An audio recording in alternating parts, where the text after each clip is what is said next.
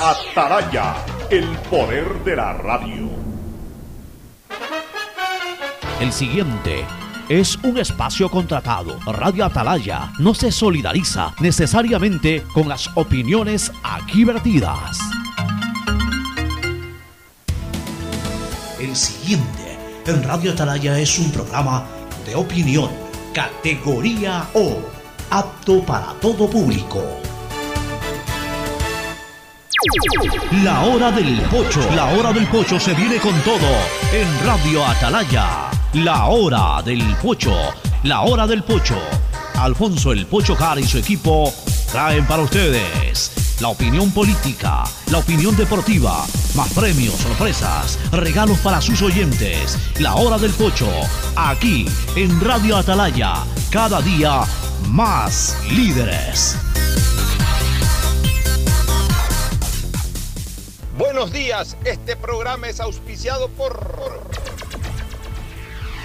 Aceites y Lubricantes Gulf, el aceite de mayor tecnología en el mercado. Universidad Católica Santiago de Guayaquil y su plan de educación a distancia, formando siempre líderes. Seguro Sucre, tu lugar seguro con sus nuevos planes. Rueda seguro para tu carro, vive seguro para tu casa, mi pyme seguro para tu emprendimiento, seguro agrícola para tu producción en el campo y futuro seguro para velar por el futuro de tu familia. Claro Empresas y Claro Smart Biofeeder, sistema inteligente para alimentación de camarones que mejora la productividad en el sector. Con Claro todo se conecta.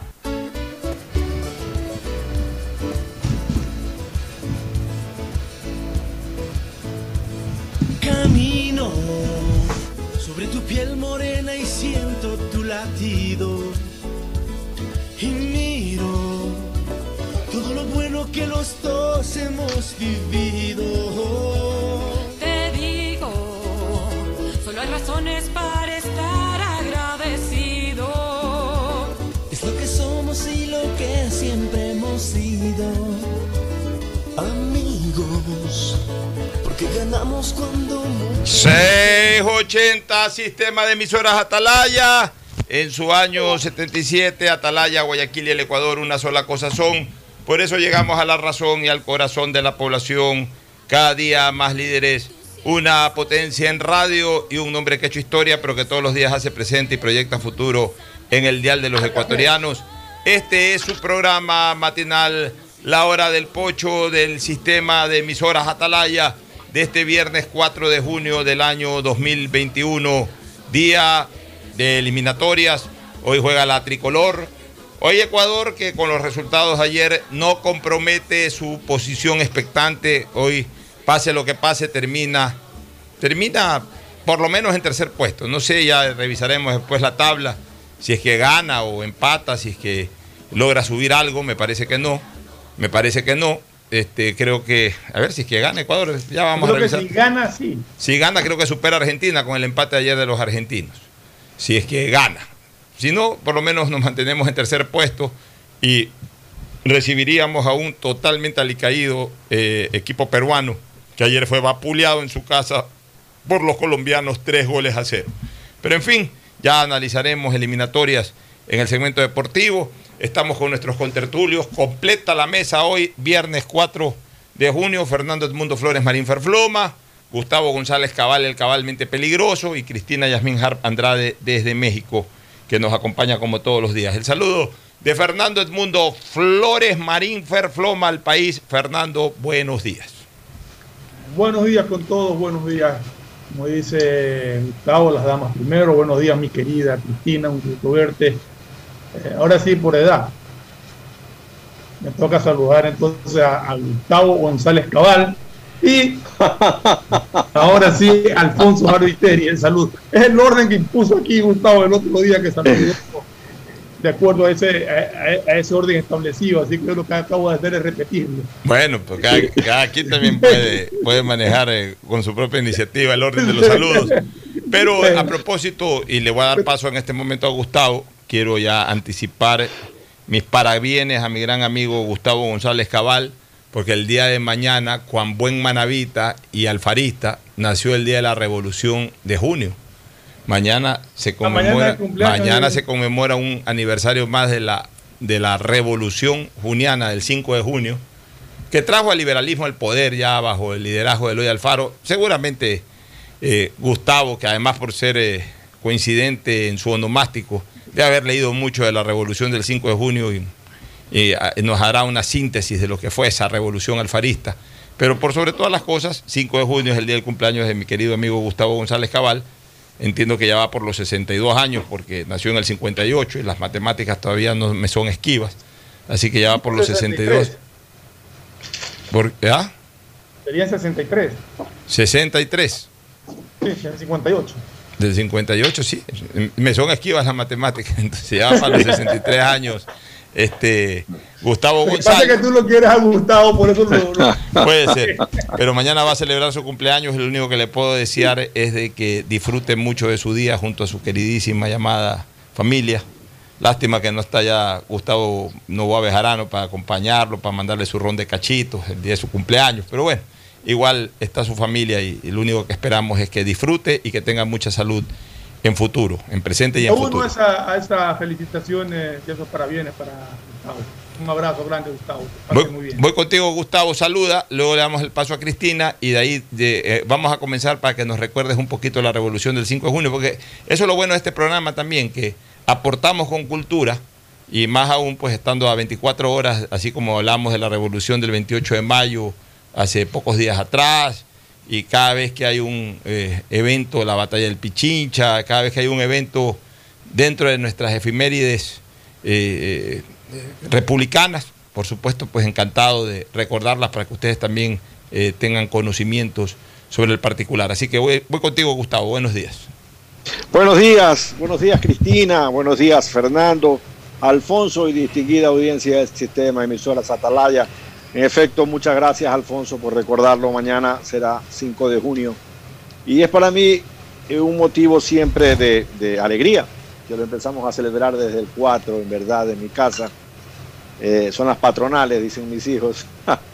Eh, en, todo caso, sí, ya acercándonos a los 63 años, 63 vueltas al sol, tan rápido que pasan y uno se da cuenta que fue como una película en Technicolor con banda sonora y todo eso, sueños fallidos, alegrías, penas, lágrimas, metas logradas, en fin, todo el, el peso amable de lo- todos los errores que uno pudo haber cometido y los aciertos también, el peso amable de los 63 años y la luz del porvenir en la esperanza de mejores días, acicateados por un gobierno que te da lugar a la esperanza. Y entonces uno se enfrenta a otros vientos y a otras mareas, mi querido Alfonso. Así es, Gustavo. Ahora el saludo de Cristina Yasmín Harp Andrade. Cristina, buenos días. Muy buenos días a todos los oyentes de Radio Atalaya, a Fernando Flores Marín, Perfloma, a don Gustavo González, que aprovecho para también unirme a las felicitaciones. Le deseo un excelente cumpleaños el día de mañana junto a su familia. Que Dios me lo siga bendiciendo y llenando de mucha felicidad y sobre todo eh, de salud, que yo creo que es lo más importante que tenemos, no solamente para usted, sino para toda su familia, para que así su felicidad sea aún más, más grande y más larga. Y bueno, también saludarte a ti, Alfonso, el Pocho Hart. Bueno, muy bien. Gracias, Oye, mi Pocho, querida antes, antes Cristina. nada más una aclaración. Yo no creo que te fallaron las matemáticas. Lo que pasa es que para ti el año pasado no existió. Tú Ah, siempre yo siempre digo eso, es verdad. Bueno, todos tenemos un año menos, ¿no? Claro, exacto. Digamos, Por eso fue. un, un año más que pasó en nuestras vidas, pero un año menos de vida. Tenemos que restarle un año de vida a ese 2020, que fue un año inexistente. Pero fue un año que pasó en nuestras vidas y lamentablemente de la manera como pasó. Bueno, eh, ¿qué, qué nos puedes aportar, Gustavo? No, no muy largo, pero sí que nos puedes a- acotar del 5 de junio, de esa revolución que lideró Eloy Alfaro y que finalmente eh, enraizó la bandera del liberalismo en- el Ecuador. El Ecuador vivía de verdad en el medioevo.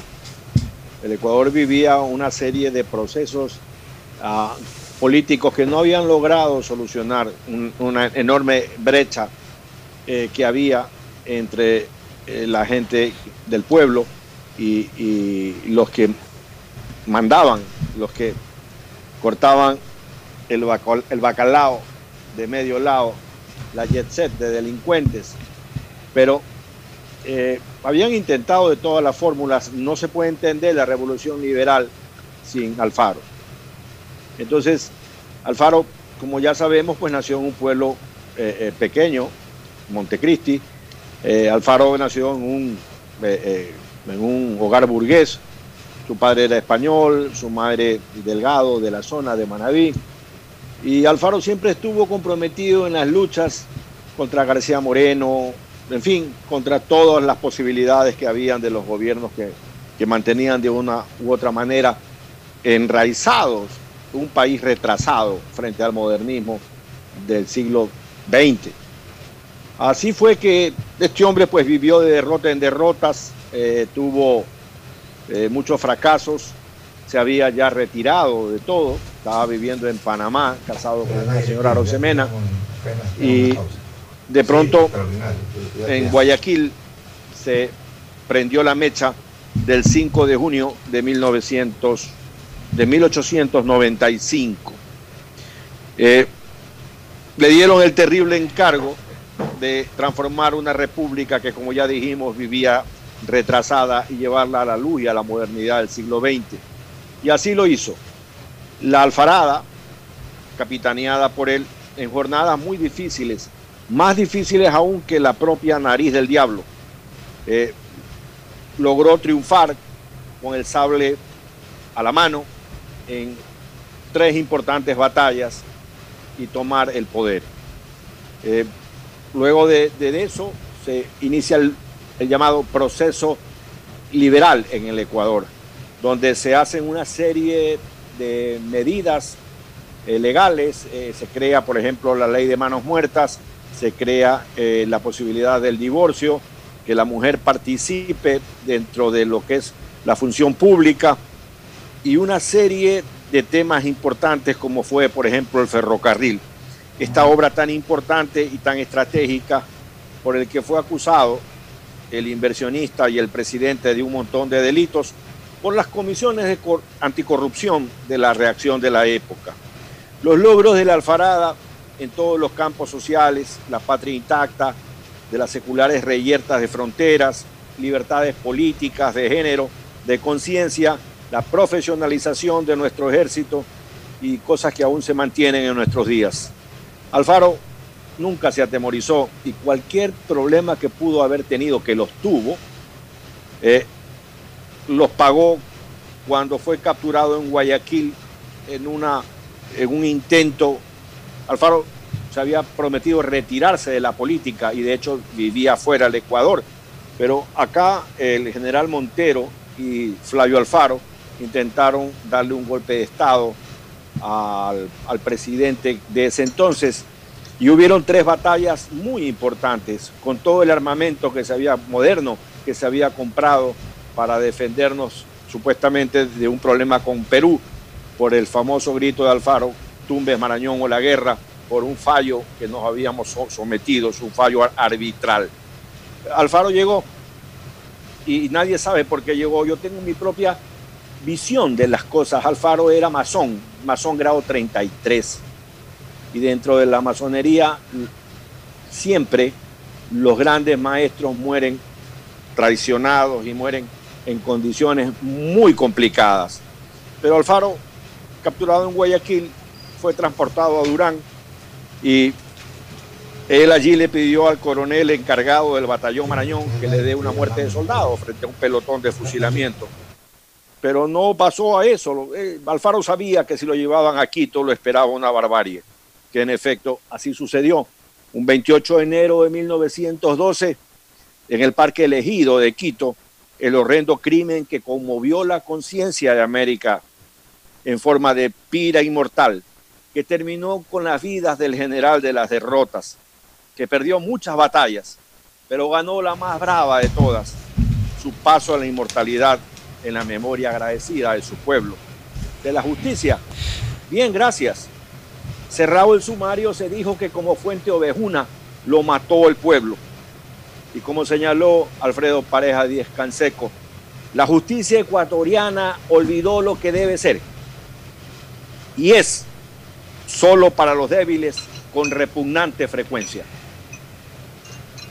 Muy bien, Gustavo. Yo creo que este, tu- tus análisis históricos, tus, más que análisis, tus síntesis históricas son muy precisas y, y siempre es bueno contar con este tipo de aporte cultural en un programa como el nuestro, en donde se escucha para temas actuales, pero cuando la historia marca su paso, pues también hay que traerla a colación. Y eso es lo que hacemos aprovechando de tu vasta cultura. Un saludo para Gerardo España Larreta, que está en la sintonía, mi querido hermano y amigo Gerardo España Larreta. Le envía saludos Saludos, a Cristina. Gerardo. Le envía saludos especialmente a Cristina, así que eh, seguramente serán devueltos también esos saludos, mi querida Cristina, para Gerardo España Larreta.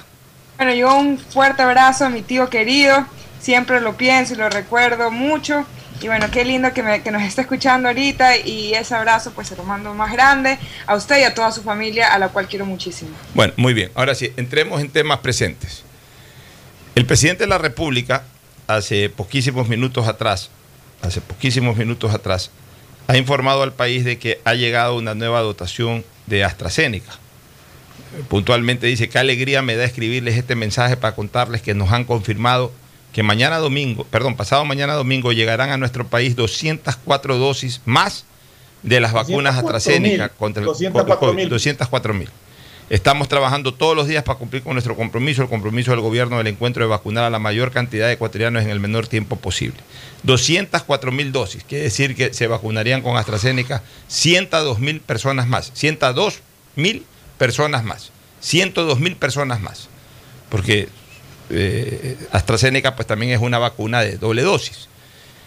Sumado a lo que ya han llegado, más lo que aparentemente llega en 15 días, el gobierno podría estar vacunando aproximadamente un millón y medio de personas al cumplirse más o menos el primer mes de gobierno, un millón y pico de personas, este, más un millón doscientas que deja vacunado el gobierno anterior, 600 mil con las dos dosis y el resto, o sea, la, otra parte, 500 mil creo que eran con las, con las dos dosis y 700 mil a las que hay que aplicarle la segunda dosis. Quiere decir que al término del primer mes de gobierno de Guillermo Lazo, o sea, de aquí al 24, 25 de junio, podrían estar vacunadas aproximadamente ya con las dos dosis cerca de 3 millones de ecuatorianos, que es una buena noticia. Ya 3 millones de ecuatorianos ya es un 20% de la población vacunada. Pero hay algo que quiero informarles, que sé de fuentes directísimas, directísimas, las más directas que se puedan imaginar ustedes. Está por llegar al Ecuador una dotación de esta vacuna llamada Cancino, que es la vacuna china de, tipo Johnson y Johnson, de una sola dosis. Y están por llegar aproximadamente entre 3 y 4 millones de esas vacunas Cancino, 4 o 5 millones. Ya hay el compromiso del gobierno de China de enviar las vacunas Cancino. Y estas vacunas, vuelvo a repetir, son las vacunas chinas tipo Johnson y Johnson, de una sola. O sea, una sola vacunación, ya no necesitas regresar por la segunda. Con lo que, apenas lleguen esas vacunas Cancino, ya se va a vacunar directamente a la gente eh, y, y ya el que se vacuna ya no tiene que regresar. O sea, ya ahí ya se contabiliza la unidad ahí. 4 o 5 millones de personas que se podrían vacunar. Imagínate, todas de golpe, o sea, no, de- no sé si de golpe, pero todas ya con, con esta vacuna Cancino. Obviamente, eh, me imagino pues que ya a las personas que se les asigne esa vacuna en su momento, ya a esas personas se les dirá, eh, vengan solamente por una ocasión, reciban esa vacuna y ya no necesitan regresar. Pero, pero Parte de las que llegarán por la donación también que va a hacer el gobierno de Estados Unidos a varios países, entre esos está incluido Ecuador. Está incluido Ecuador y, y- y también ya puedo anticipar de que van a venir las vacunas Johnson Johnson, que pueden estar viniendo un par de millones, dos millones, tres millones de, Johnson y Johnson. Entonces, solamente entre Cancino y Johnson y Johnson, en términos de dos meses o dos meses y medio, se pueden estar vacunando cerca de 8 millones de ecuatorianos. Es decir, la mitad, el 50%. Y eso sí, eh, eh, eh, el, el rato que vengan, si que llegan de golpe todas, por ejemplo, en dos días se vacunan. Es como ir a votar. Y en ese momento programan a todo el mundo Cancino, Cancino, Cancino, Johnson Johnson, Johnson Johnson, Johnson. Es como ir a votar. Van una vez, como el tiempo que toman en ir a votar. Ahí pueden poner eh, eh, eh, a, los que se vacunan con Cancino y Johnson y Johnson, si es que en un momento determinado le ponen a la, a- a la gente que está empadronada en cada junta, digamos a los que faltan por recibir vacunas, les pueden cubrir solamente con esa vacuna. Entonces, esos van ese mismo día, se vacunan y se van. O sea que yo calculo que si llegan esas 8 millones de vacunas, en 3, 4 días los ecuatorianos la usan. O sea, no sé si sea tan rápido, pero ponte tú que se demore en 10 días, ponte. Porque siempre tienen que evitar aglomeraciones y tú sabes que te ponen la vacuna y tienes que quedarte por lo menos media hora esperando cualquier tipo de reacción. O sea, eh, el montaje es un poquito más, no es como ir a votar que votas y te vas, sino que tienes que tener...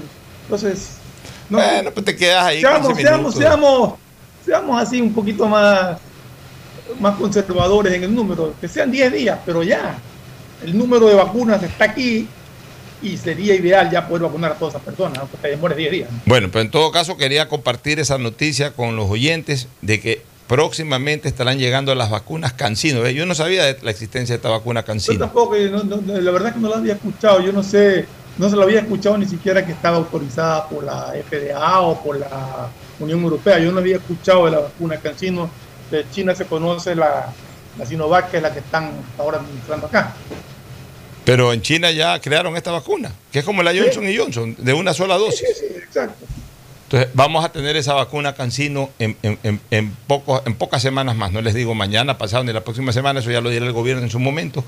Pero de que va a venir esta dotación importante de vacunas Cancino, van a venir y es de una sola dosis. Eso va a facilitar enormemente la amplitud de la cobertura de vacunación en los ecuatorianos. ¿Algún comentario, Gustavo o Cristina? Ah, sí, yo creo que si, eh, si Guillermo Lazo logra cumplir su meta de vacunarnos eh, a todos los ecuatorianos este año, pues ya eso es suficiente para pasar a la historia.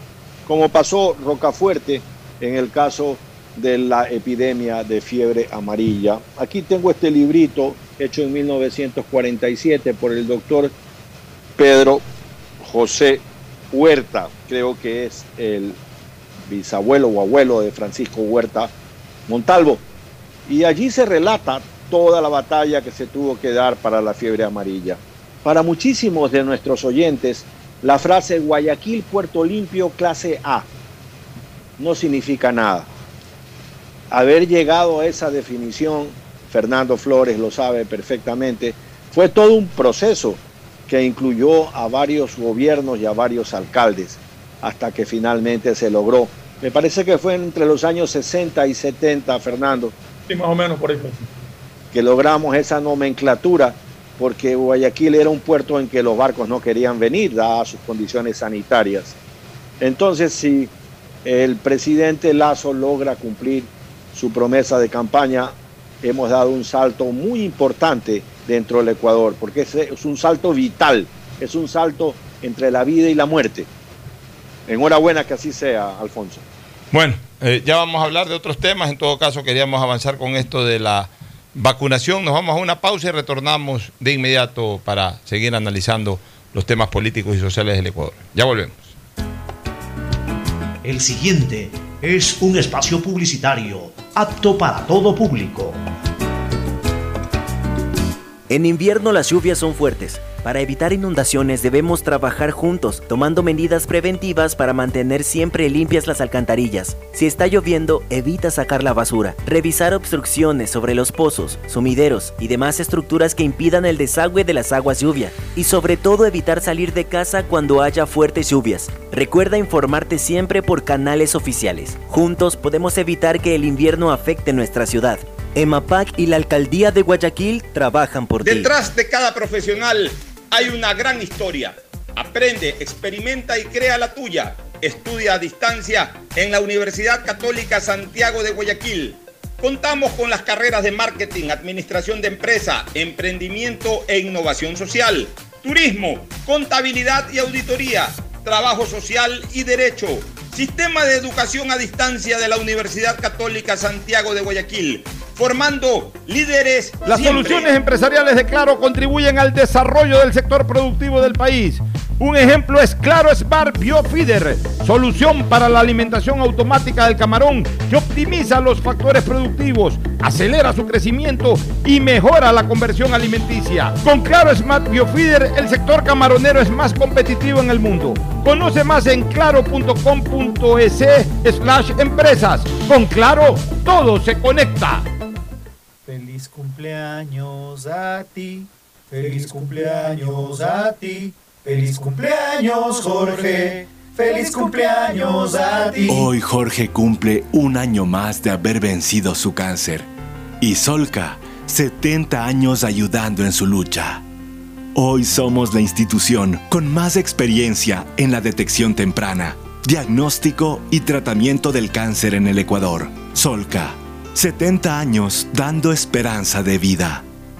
En invierno las lluvias son fuertes. Para evitar inundaciones debemos trabajar juntos, tomando medidas preventivas para mantener siempre limpias las alcantarillas. Si está lloviendo, evita sacar la basura, revisar obstrucciones sobre los pozos, sumideros y demás estructuras que impidan el desagüe de las aguas lluvia. Y sobre todo evitar salir de casa cuando haya fuertes lluvias. Recuerda informarte siempre por canales oficiales. Juntos podemos evitar que el invierno afecte nuestra ciudad. EMAPAC y la Alcaldía de Guayaquil trabajan por ti. Al hablar del sector agrícola, sabemos que existen muchos factores de riesgo. Protegemos tu inversión y tu esfuerzo. Seguro Agrícola te brinda tranquilidad. Cuentas con una amplia cobertura en las pérdidas causadas por eventos climáticos y biológicos. Para más información, contáctenos al 1-800 Sucre conmigo 782732 o visite nuestra página web www.segurosucre.fin.es.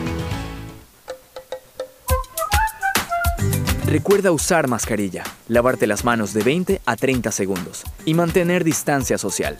La pandemia no se ha terminado y cuidarnos es un compromiso de todos. Un mensaje de Urbaceo y el municipio de Guayaquil. Si quieres estudiar, tener flexibilidad horaria y escoger tu futuro, en la Universidad Católica Santiago de Guayaquil trabajamos por el progreso en la educación, ofreciendo cada día la mejor calidad. Estamos a un clic de distancia.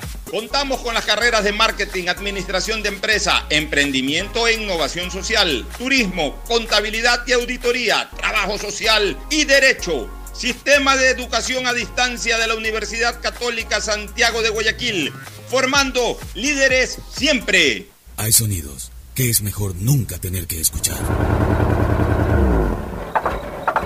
Porque cada motor es diferente.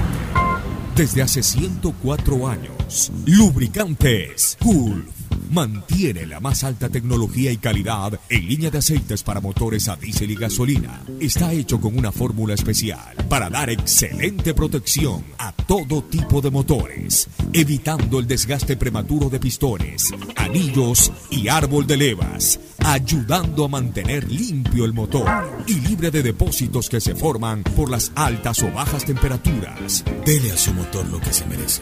Lubricantes Gulf, la más alta tecnología en lubricación. 104 años preservando la vida de su motor. Lubricantes Gulf. Gulf es más lubricante.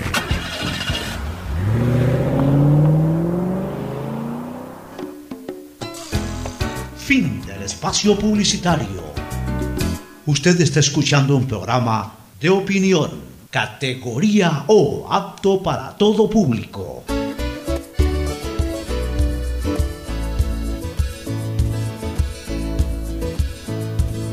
Camino sobre tu piel morena. Bueno, entramos a la parte política. Este, la Confederación de Nacionalidades Indígenas del Ecuador, o sea, la popular CONAIE, no se ha plegado a una movilización nacional para el 11 de junio, pero aclaró que respaldarán las acciones que se realicen en los territorios.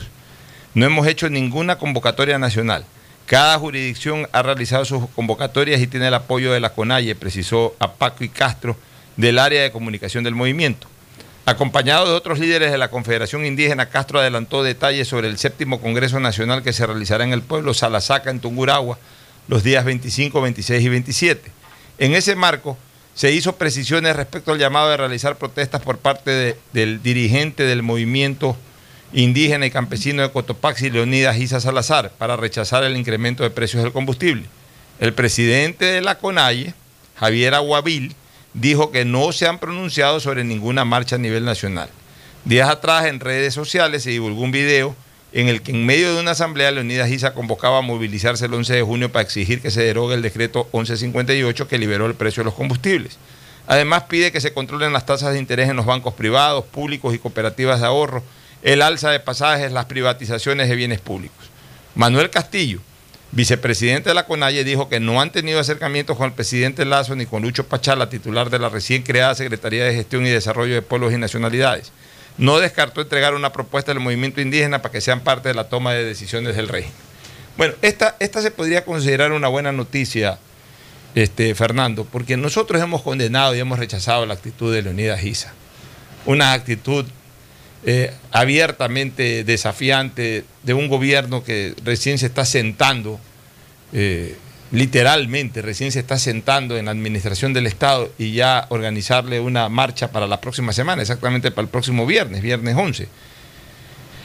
En, primera intención era haber hecho eso, pero este comunicado que hace la CONAIE, por eso digo que me parece que es una buena noticia, este, este comunicado es como que se deslinda institucionalmente de este tipo de manifestaciones.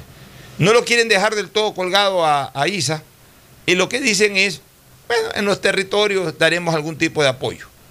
Pero eso, de, o sea, lo que sí está señalando claramente es que no van a hacer una, eh, eh, como CONAIE, no van a hacer una movilización nacional. Es decir, por ahí, en Pastaza hacen una marcha, bueno, ya, Pastaza hacen la marcha. Pero no es que se van a ir a Quito, no es que van a movilizarse hasta Quito, no es que van a comenzar a recorrer eh, toda la sierra ecuatoriana como suelen hacerlo cuando hacen este tipo de manifestaciones. O sea, me da la impresión de que la dirigencia de la CONAIE, la dirigencia de la CONAIE, no estoy hablando de ISA, sino de la dirigencia de la CONAIE anda en otra cosa.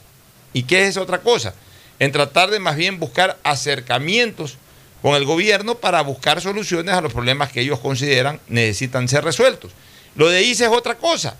Lo de ISA es, como ya lo advertí aquí en algún comentario, es el prelanzamiento de su campaña presidencial. Es la de querer ser el candidato de Pachacuti después de cuatro años y quiere ya autotitularse el líder de la oposición y desesperadamente ya está convocando a una manifestación que ahora podríamos decirlo ya oficialmente, Fernando, no es una manifestación del indigenado, es una manifestación de ISA. Ahora ya queda como una simple manifestación de ISA. La, la manifestación que convocó ISA es a nombre de, de las comunidades indígenas de Cotopaxi. Por eso en el comunicado dejan claro que si a nivel provincial quieren hacer algo, pues ellos no se van a oponer, pero no van a apoyar ninguna movilización nacional de la CONAIE, lo cual es una buena noticia. Yo creo que eso le resta muchísimo a cualquier intento que se quiera hacer de crear desorden o caos en el, en el país. Eh, yo no sé cuáles son las aspiraciones de, de ISA, si es primero aspirar a la presidencia de la CONAIE, que dentro de poco creo que tienen que ya elegir presidente, para de ahí aspirar a la presidencia o a ser candidato presidencial. Pero en todo caso importante algo que dice ese comunicado, que van a presentar un documento al gobierno con sus propuestas para que sean revisadas y analizadas e incorporadas a- al plan de, de gobierno. Y eso es bueno, porque eso es una invitación al diálogo prácticamente. Yo te envío un documento, ¿estás de acuerdo de darle trámite? ¿No estás de acuerdo? Conversemos a ver qué pasa, cómo lo corregimos, cómo lo sacamos adelante. Cómo se tienen que hacer las cosas en el país. Sin andar en manifestaciones que lo único que generan es violencia y caos. No por culpa de muchos, de la mayoría de los manifestantes que pueden salir pacíficamente, sino por culpa de los infiltrados que nunca faltan en su afán de desestabilizar y de crear eh, caos y de, y de violencia y de robos y de asaltos. Entonces yo creo que va por buen camino esto, al menos hasta ahora. Ojalá la CONAIE presente sus propuestas, sean analizadas, revisadas y se pueda llegar a un buen acuerdo para llevar adelante las cosas que realmente sean en beneficio del país. ¿Alguna opinión al respecto, Cristina? Ay, de acuerdo con lo que estaba mencionando Fernando, estoy muy de acuerdo con lo que le estaba diciendo. Ya, muy bien. Eso en torno entonces a, esta eh, pretendida movilización de, de ISA. Bueno, si, si, quiere movilizarse a nivel de, de Cotopaxi, porque se moviliza a nivel de Cotopaxi. No es que menospreciamos a Cotopaxi, dicho sea de paso, si se quiere paralizar Cotopaxi, que yo no creo, En Cotopaxi sacó muy buena votación Guillermo Lazo. Y no ha hecho nada Guillermo Lazo para decepcionar a- a sus votantes, ni a nivel nacional, ni tampoco a nivel de Cotopaxi.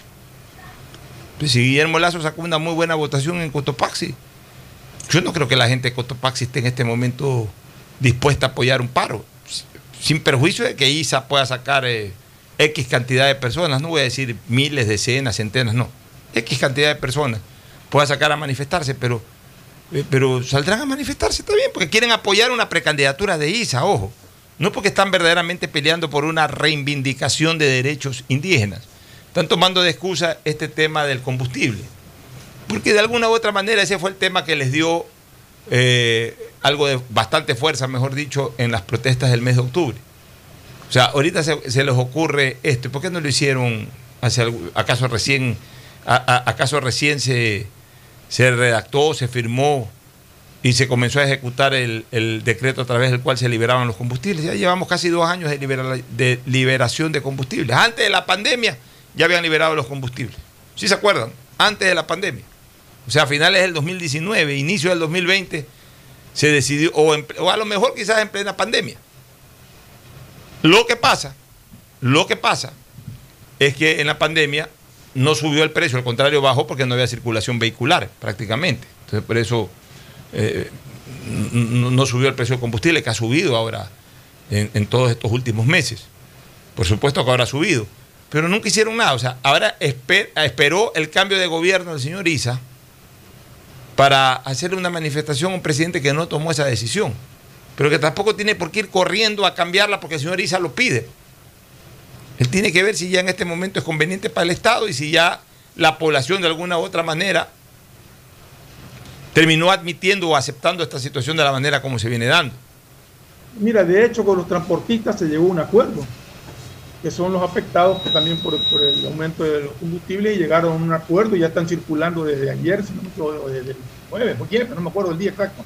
Ya retomaron su circulación normal en todos los horarios. ¿Te acuerdas que hicieron un paro parcial que era solamente trabajaban hasta el mediodía? Claro que Llegaron sí. a un acuerdo y están trabajando ya normalmente. Ahora, lo bueno es que la CONAIE le ha dicho al señor Isa no. Y además, el señor Isa es parte en este momento de un proceso electoral dentro de la CONAIE. Y es más, hay división ahí como en cualquier lugar donde hay un proceso electoral, porque incluso el presidente de la CONAIE, o el actual, por lo que estoy leyendo, que es este señor Juan Aguavil, también está de candidato para, renovar su, eh, su, dirección, su presidencia. Realmente es presidente, renovar su participación como presidente en la, en la. Entonces no le van a hacer en este momento el caldo gordo al señor Isa. La CONAIE dice, no vamos. Tampoco lo, lo desconectan totalmente, ¿no? tampoco es que dicen, eh, no lo están desautorizando, pero, pero quieren hacerlo a nivel territorial, a nivel de, de- cada uno de los territorios, lo harán. Y seguramente lo único que sacará gente es Isa y en Cotopaxi. Y si quiere ir con gente a Quito, pues tendrá que caminar de Cotopaxi a Pichincha y de Cotopaxi a Quito, de la Tacunga a Quito, o de los alrededores de la Tacunga a Quito, con lo que pueda llevar, pero no a título de la CONAIE. O sea, por eso, desde hoy ya no voy a hablar, porque no quiero ofender al indigenado. Porque ya está claramente establecido por parte de la CONAIE que la CONAIE no se está sumando a una movilización nacional. Martín. Ya, entonces desde hoy, cuando hablemos de esta presunta, que yo creo que al final no se va a dar tampoco, acuérdate, el próximo viernes no va a haber nada. Pero si llegase a haber algo, hablaremos de la manifestación de ISA, no de la manifestación del indigenado, ni tampoco de la CONAIE. Voy con el cabezón Martín de la Torre en esta jornada de eliminatorias y en este programa, como en toda la programación de, de Atalaya, vamos a estar constantemente haciendo promociones para que la gente esté todo el día conectada a Atalaya y también gane gracias a esa sintonía. Así que el cabezón de la Torre nos dice qué puede ofrecerle a la enorme audiencia de Atalaya a esta hora. Adelante, cabezón. ¿Cómo estás, mi querido Alfonso del Pocho Jar, en la hora del Pocho por los 680 AM? Yo me encuentro porque hoy voy a comenzar a tanquear, mi querido Alfonso del Pocho Jar. Hoy me encuentro en la gasolinera, justamente la que está aquí, muy cerca de la radio, la Francisco Orellana, exactamente en esta gasolinera que ahora es ploma con rojo, en, el, en Canal 1 frente a las oficinas de Claro, el edificio principal de Claro. Aquí estoy ubicado, mi querido Alfonso. Ok, entonces repíteme nuevamente, ¿la, la, la gasolinera que está frente o, o en la misma acera de Claro? Eh, bueno, al frente del edificio Claro y a- atrás queda el, el canal canal 1, mi querido Alfonso. Ya, entonces está, está en la Francisco de Orellana, el cabezón de la torre. Atención, amigos oyentes. Martín de la Torre está en este momento en la gasolinera que está frente al edificio de Claro y que está de vecina, esa gasolinera, o que está eh, eh, adjunta, adyacente, como quieran llamarle, a Canal 1. A Canal toda 1. la esquina. En toda la esquina de Canal 1, frente al edificio de Claro. En la Francisco de Orellana que va del Mol del Sol al, San Marino, ya en esa ruta, en esa ruta, frente al edificio de Claro, ahí hay una enorme gasolinera. Bueno, en esa gasolinera está el señor Martín de la Torre listo para entregar eh, eh, algunos galones de combustible y de paso, pues también para, para generar premios en beneficio de nuestros oyentes. Así que estén atentos, amigos eh, oyentes del sistema de emisoras Atalaya. Al primero que llega a la gasolinera, Martín de la Torre le va, lo va a tanquear el día de hoy para que circule todo el día por cortesía del sistema de emisoras Atalaya. Nos vamos a una pausa. Ocho, antes, antes de irnos a la pausa, solamente para aclarar, pues, pueda presentarse alguna confusión en la gente. Eh, la CONAI está representada actualmente por su vicepresidente Manuel Castillo, porque el Consejo de Gobierno de la CONAI desconoció a Jaime Vargas como presidente por haber aparecido junto a Andrés Arauz en, eh, haciendo mitin político sin, sin haber sido autorizado. Entonces, ahorita está el señor Castillo ha asumido la presidencia y el 25, 26 y 27 de junio se va a elegir al nuevo presidente de la CONAI.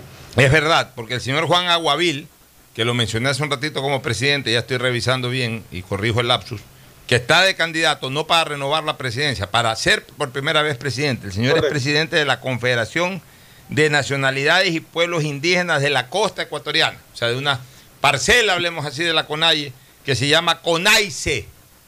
CONAICE. Bueno, en todo caso, eh, eh, Castillo, que es el vicepresidente de la CONAIE, él sí habla pues, de que- la presidencia. Sí, habla de que se desmarca la CONAIE de cualquier tipo de movilización nacional que pretenda O sea, hacer a- ISA. Apoya las provinciales, las movilizaciones que hagan provincialmente, pero no participa como movimiento nacional en ninguna movilización. Así es, nos vamos a la pausa y retornamos. A ver, ¿algo querías decir, Cristina? Tenemos una pausa que me están escribiendo ahorita eh, por el WhatsApp, que estaban escuchando la radio. Quieren saber si es que solamente van a poner un galón de gasolina o si van a llenar el tanque. No, pues llenar el tanque tampoco.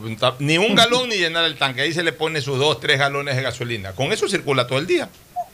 Si a, mí, Perfecto. si a mí me dan ganas de salir corriendo en este momento a, a tanquear eh, gratis. ¿Qué más que a caballo regalado no se le ve los dientes? Pues para pasar por ahí y ganarse 3, 4 galones de combustible, con eso circula todo el día.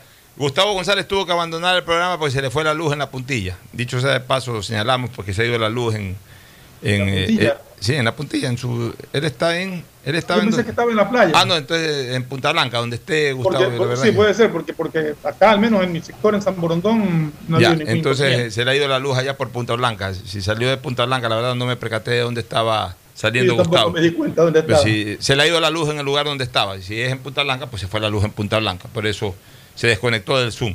Nos vamos a la pausa. Ahí lo vemos a Steven John entrando a la cabina de, de la hora del pocho allá en México. Saludamos con Steven John también. Nos vamos a una pausa y volvemos. Auspician este programa. Aceites y lubricantes Gulf, el aceite de mayor tecnología en el mercado. Acaricia el motor de tu vehículo para que funcione como un verdadero Fórmula 1 con aceites y lubricantes Gulf. ¿Quieres estudiar, tener flexibilidad horaria y escoger tu futuro? En la Universidad Católica Santiago de Guayaquil trabajamos para el progreso en educación, ofreciendo cada día la mejor calidad y para ello estamos a un clic de distancia. Escoge la carrera de tu vocación. Puede ser marketing, administración de empresas, emprendimiento e innovación social, turismo, contabilidad y auditoría, trabajo social y también derecho. Consulta en nuestra página web mayor información y esquemas de admisión. Universidad Católica Santiago de Guayaquil, formando siempre líderes. En Seguro Sucre, tu lugar seguro con sus nuevos planes Rueda Seguro, un seguro vehicular al alcance de todos. Vive Seguro, donde puedes asegurar tu patrimonio anticipándote a cualquier eventualidad. Futuro Seguro, en caso de accidentes te damos cobertura y en caso de muerte amparamos a tu familia. Seguro Agrícola cuenta con una amplia cobertura en la pérdida causada por eventos climáticos y biológicos, así como Mi Pyme Seguro, un seguro exclusivo para tu emprendimiento con una amplia y flexible cobertura a la medida de tus requerimientos. Seguro Sucre, tu lugar seguro. Contáctanos al 1-800 Sucre conmigo, 782732. Las soluciones empresariales de Claro contribuyen al desarrollo del sector productivo del país.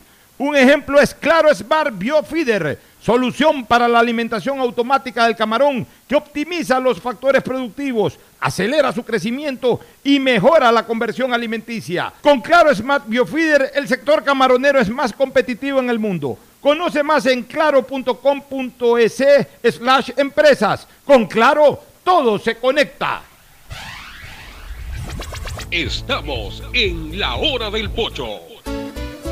Bueno, vamos de inmediato con el cabezón Martín de la Torre, que ya tiene como dos o tres minutos con el ganador. Miren la sintonía que tenemos, ¿no? Recién anunciamos. Una cosa es, eh, cuando hacemos una promoción, llamen por teléfono, porque la gente tiene el, el celular en la mano, o, quizás hasta un teléfono eh, de línea lo tienen a la mano. Otra cosa es decirle aquí estamos y que la gente se traslade y que en tres minutos ya la gente esté eh, trasladándose y llegando, demuestra que nuestra sintonía está por todos lados, porque además de- de- determinamos de manera aleatoria en qué lugar llegar. No le decimos a la gente, sino aquí estamos, e inmediatamente tenemos convocatoria. Eso demuestra que definitivamente nuestra sintonía está totalmente regada por Guayaquil y así lo demuestran estas promociones. Adelante Martín de la Torre. ¿Cómo está, Alfonso? Usted lo describió muy bien. Déjeme indicarle que el señor Carlos Burgo, ¿no? Es fanático tuyo, Alfonso. Ah, está escuchando aquí con la esposa y con uno de sus nietos acá. Bienvenido, don Carlos. Lo tiene directamente a Alfonso Ar. Nosotros lo vamos a premiar con un tanteo acá en lo que se refiere a la eliminatoria en Atalaya. Mi querido Alfonso, él es un fanático tuyo. Me, me decía que, que te escuchaba desde hace muchos años. No, Así que está escuchando Carlos en su propio vehículo. Carlitos, para mí es un honor, un inmenso honor que usted eh, me dispense su sintonía, no de hoy, de ayer, de antes de ayer, sino de tantos años. Ya más de una década que llevamos aquí en Atalaya y antes también en Atalaya mismo y en otras emisoras de, de la ciudad. Así que para mí es un inmenso honor. Usted no sabe cuánto me emociona cuando la gente eh, me señala de que me han estado escuchando a lo largo de mucho tiempo. Yo me siento muy contento, muy alegre, muy feliz y muy reconocido con usted y me alegro mucho además de que haya ganado en esta promoción. Adelante, don Carlitos. Buenos días, muchas gracias Alfonso Pocho Jar. Mi nombre es Carlos Burgos y bueno, pues siguiéndole siempre en todas sus programaciones, en cualquier emisora que usted ha estado, ha estado, no es necesario nombrarla, pero ahora más que nunca ha repuntado con su programa tan excelente de la hora del pocho. Obviamente el- los eh, comentarios deportivos que son los número uno, pero no deja de ser especiales el comentario político que son muy bien dirigidos por usted eh, en este programa suyo. Muchas gracias, que usted es Carlitos. melexista, y dice, a pesar de que soy melexista, lo escucho al pocho, me usted Pero es que, es que yo soy una persona que respeto mucho. Yo, yo respeto, primero que tengo aquí a tremendos emelexistas, a Gustavo González Cabal y a Ferfloma. Segundo lugar, yo soy una persona que respeto y, y admiro mucho la historia del MLE y al MLE como club.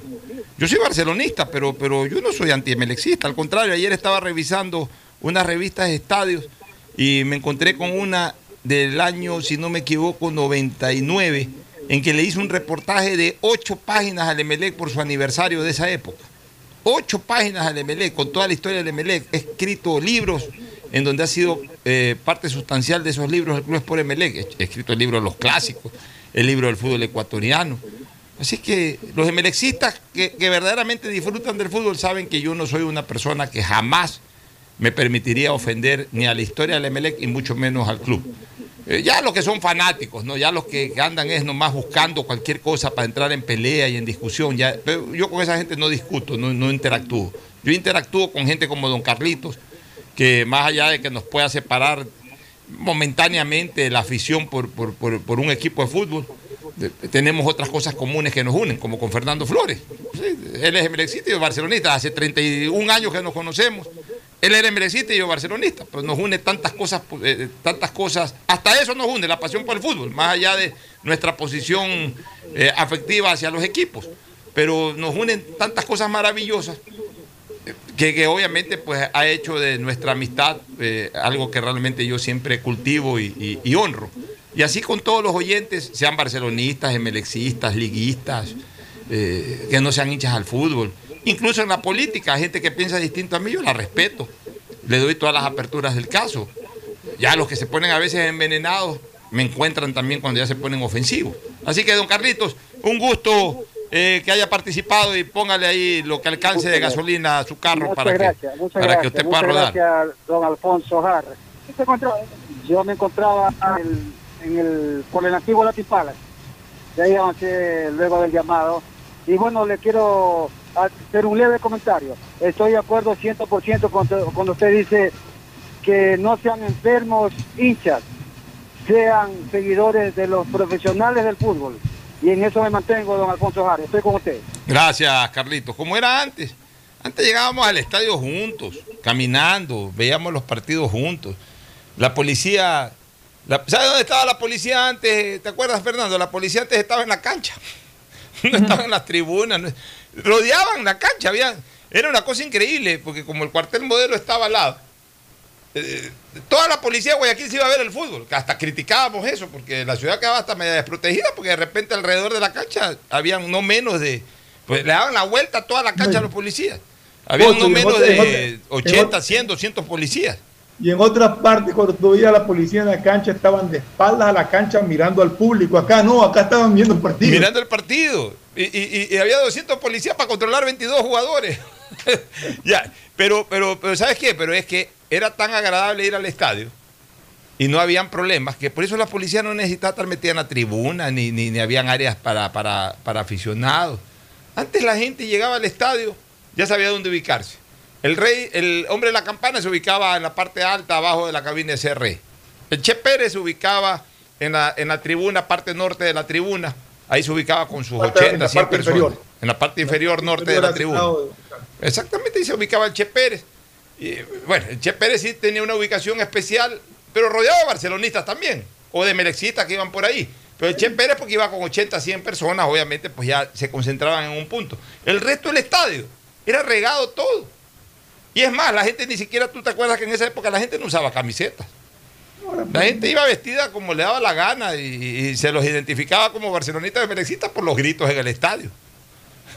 De ahí la gente iba con camiseta de cualquier color, en camisa, short, pantalón largo, lo que sea. O sea, nadie, nadie, no era, no era como ahora, pues que gracias a todo el mercadeo, eh, los hinchas van ya prácticamente uniformados. Entonces tú ves masas amarillas, ves masas azules. Antes se identificaban mucho, era por el tema de los banderines.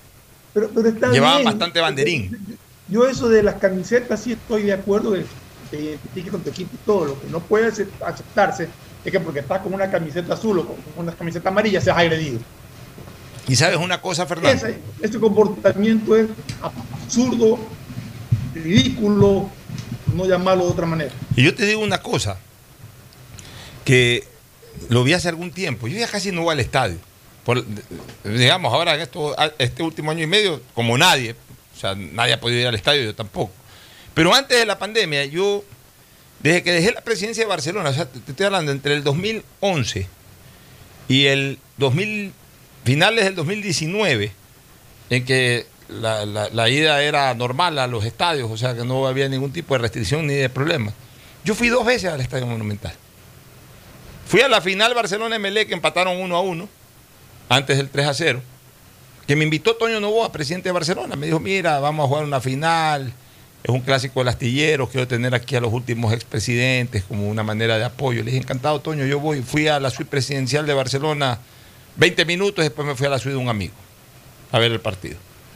Y la otra vez que, eh, un año después, me fui a un partido de Copa Libertadores, ese cuando Banguera se acostó, que se hizo el dormido. ese partido, Ah, ya. ahí ese partido fui porque verdaderamente estaba conversando con una persona que iba al estadio. Y estábamos cerrando un negocio y como iba al estadio ya lo acompañé y fuimos juntos y conversamos ahí vimos el partido juntos.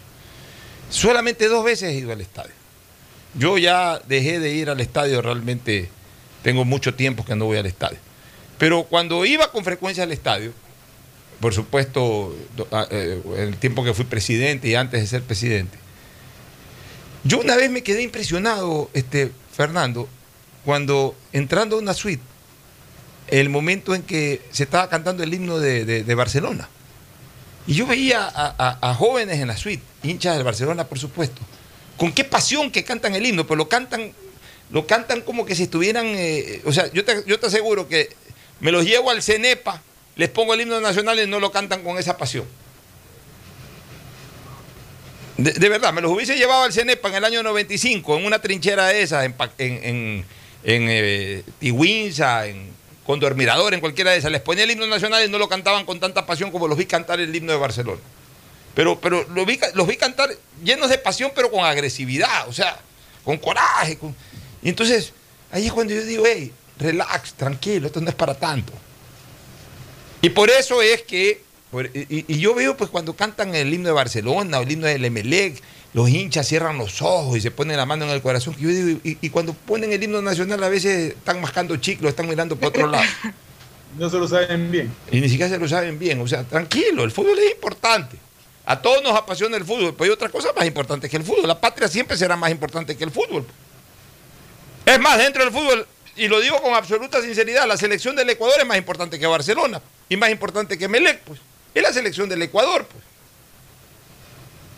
Pero no, en, estos últimos años yo he visto que, que lo- los hinchas aquí prefieren a los equipos que a la propia selección. Y es más, opinan en torno a la selección en razón de los jugadores que van de sus equipos. Y a veces le tiran palo a la selección por, los jugadores que no fueron eh, o porque el equipo del cual no El simpatizan llevó más, más jugadores. El apoyo a la selección está regido por el número de jugadores de tu equipo. A- Así es, van- va, condi- va- va condicionado a eso. O sea, ¿qué, es que está pasando en nuestro país? Estamos perdiendo totalmente los valores, este Ferfloma. Por esto yo lo decía el otro día, que una vez que se conoce la lista de convocados, apoyo total a la selección, esté quien esté, nos van a representar. Yo creo que ese tiene que ser el pensamiento de todo ecuatoriano. Apoyar 100%, indiferente de que si hay cinco o no hay ninguno de tu equipo. Es la selección del Ecuador y hay que apoyar. Así es. Bueno, oye, vamos para terminar la parte social, eh, política y social antes de entrar a lo deportivo. El COE Nacional y el Cantonal autorizaron para que este lunes 7 de junio el retorno paulatino, progresivo y voluntario de los planteles se dé finalmente bajo las aprobaciones de los planes institucionales de continuidad educativa. Sin embargo, no todos los centros educativos empezarán la jornada de ese día.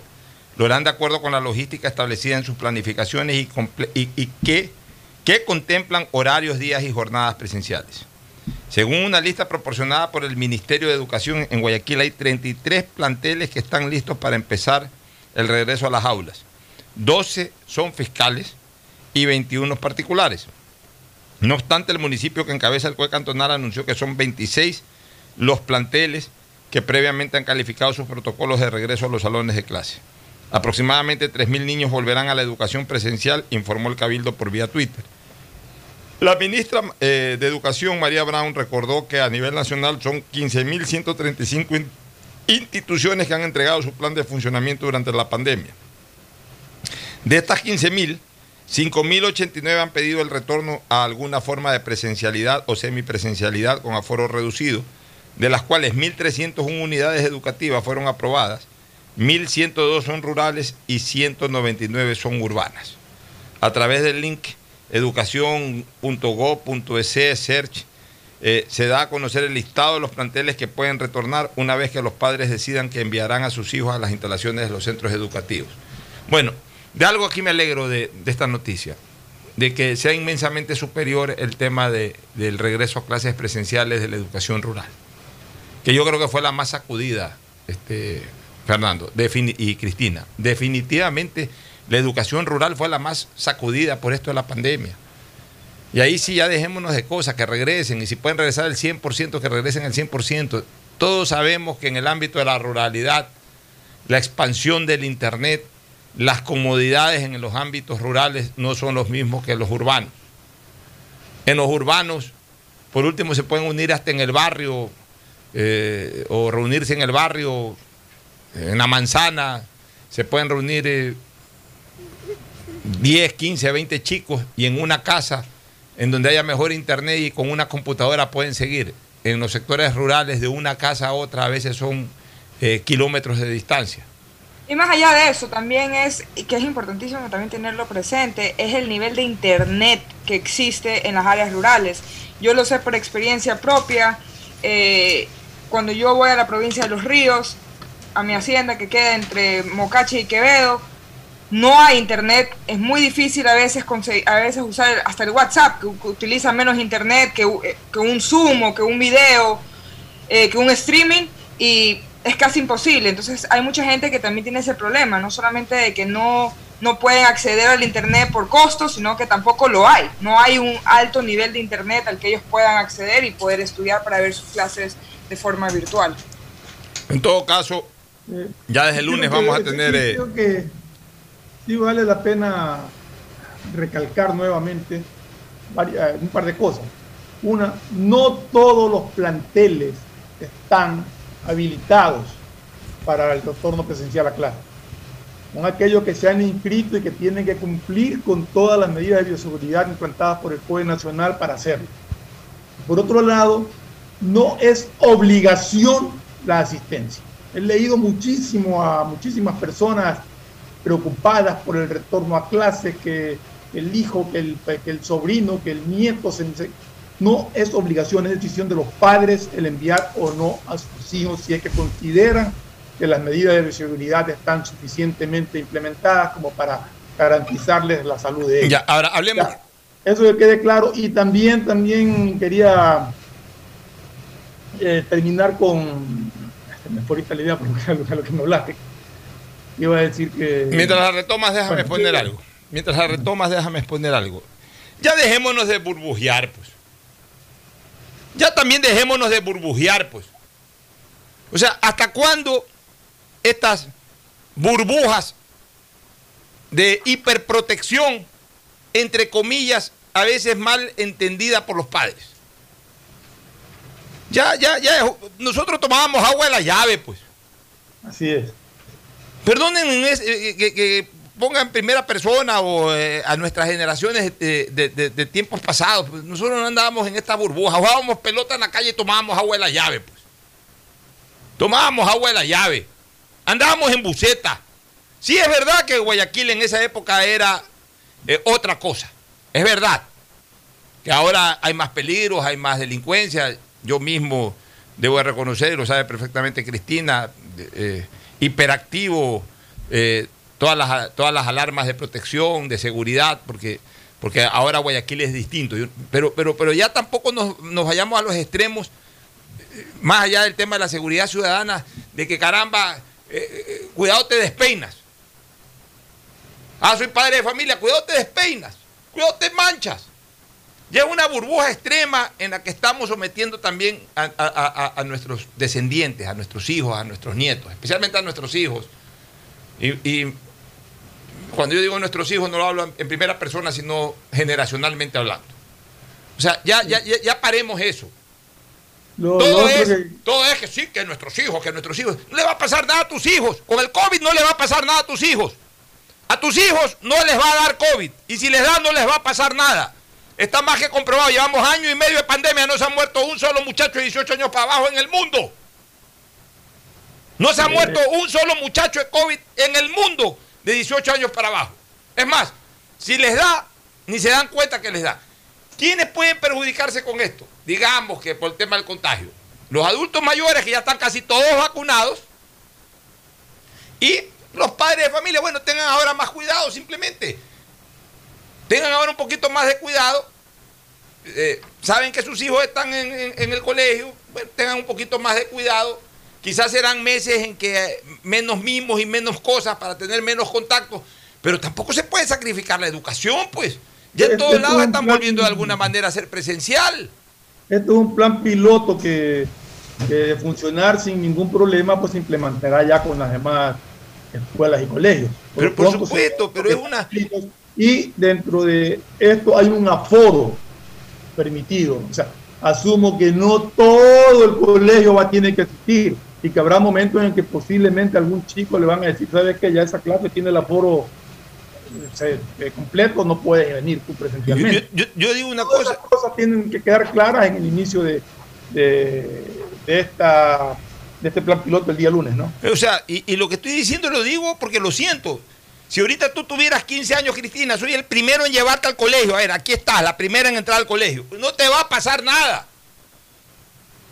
Ya, ya dejémonos de, esta, de, este exceso de burbujismo.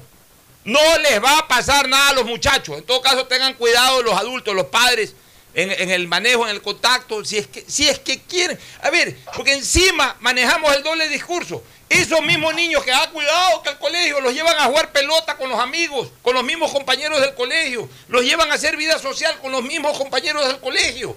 Con esos mismos que se van a ver en el colegio, están jugando pelota, están en fiestas, están en reuniones en casas. Pues sin embargo, seguimos retrasando la reapertura de la presencial. Ya vámonos con las presenciales. Está bien con todas las medidas de bioseguridad, de poco a poco, pues ya hay que arrancar. Ya demasiado, año y medio sin, sin tener clases presenciales, demasiado. En Estados Unidos todo este año ha habido presencial. Todo este año. Incluso antes de la vacuna. Ya había presencial. Y no con limitaciones. Todo el colegio va. Los colegios en Estados Unidos están trabajando normalmente. No sé si las universidades. Ahí quizás Cristina me puede ayudar un poco, si que en Estados Unidos las universidades ya están trabajando. En Estados Unidos...